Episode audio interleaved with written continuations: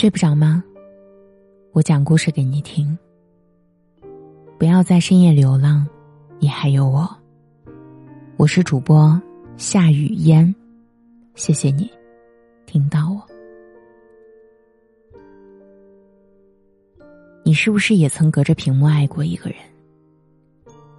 那时候，你以为对方跟你心有灵犀，你们是这个世界上最为契合的人。谁都不懂你，唯独对方会懂。你满心满眼的感到欢喜，你总抱着手机傻笑，喜怒哀乐都跟对方紧紧相连。朋友告诉你说，这样的感情是虚无的，不可靠。听到这番话后，你百般不情愿的摇着头跟他们说：“他真的很好。”你习惯事事都跟对方分享。尝到还不错的甜品，你立马拍照发给他。今天的小蛋糕好好吃啊，巧克力比我之前吃的要浓一点，尤其是这次的蛋糕坯，感觉比之前的还要软。这个季节看枫叶最佳。你点开跟他的聊天框，传刚拍的枫叶图。今年枫叶的颜色比往年要深一些，也比往年要好看。可我总想着，要是你在我身旁就好了，也许我眼里就不再是风景，而是你。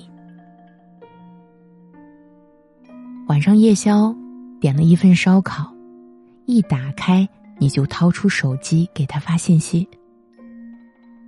夜宵怎么能不吃烧烤呢？这家烧烤的味道真的很不错，肉嫩不说，那个调料是我吃过最好吃的。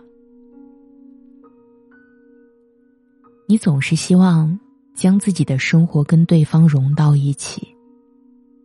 你以为只要你多多分享，对方就会感兴趣，愿意更了解你。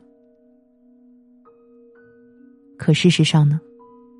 对方并不在意你的点滴，也不在乎你的吃喝玩乐。你自以为的那些分享，对他来说反倒是打扰。他之所以跟你暧昧，只是因为你最初给他的感觉是理性、懂事。他想要的关系是呼之即来、挥之即去，可你有些贪心，你想要再往前进一步，试图跟对方确定关系。慢慢的，你发现。自己不可自拔的爱上对方，你以为只要你付出真心，对方就会感受到，从而给予你同等的爱情。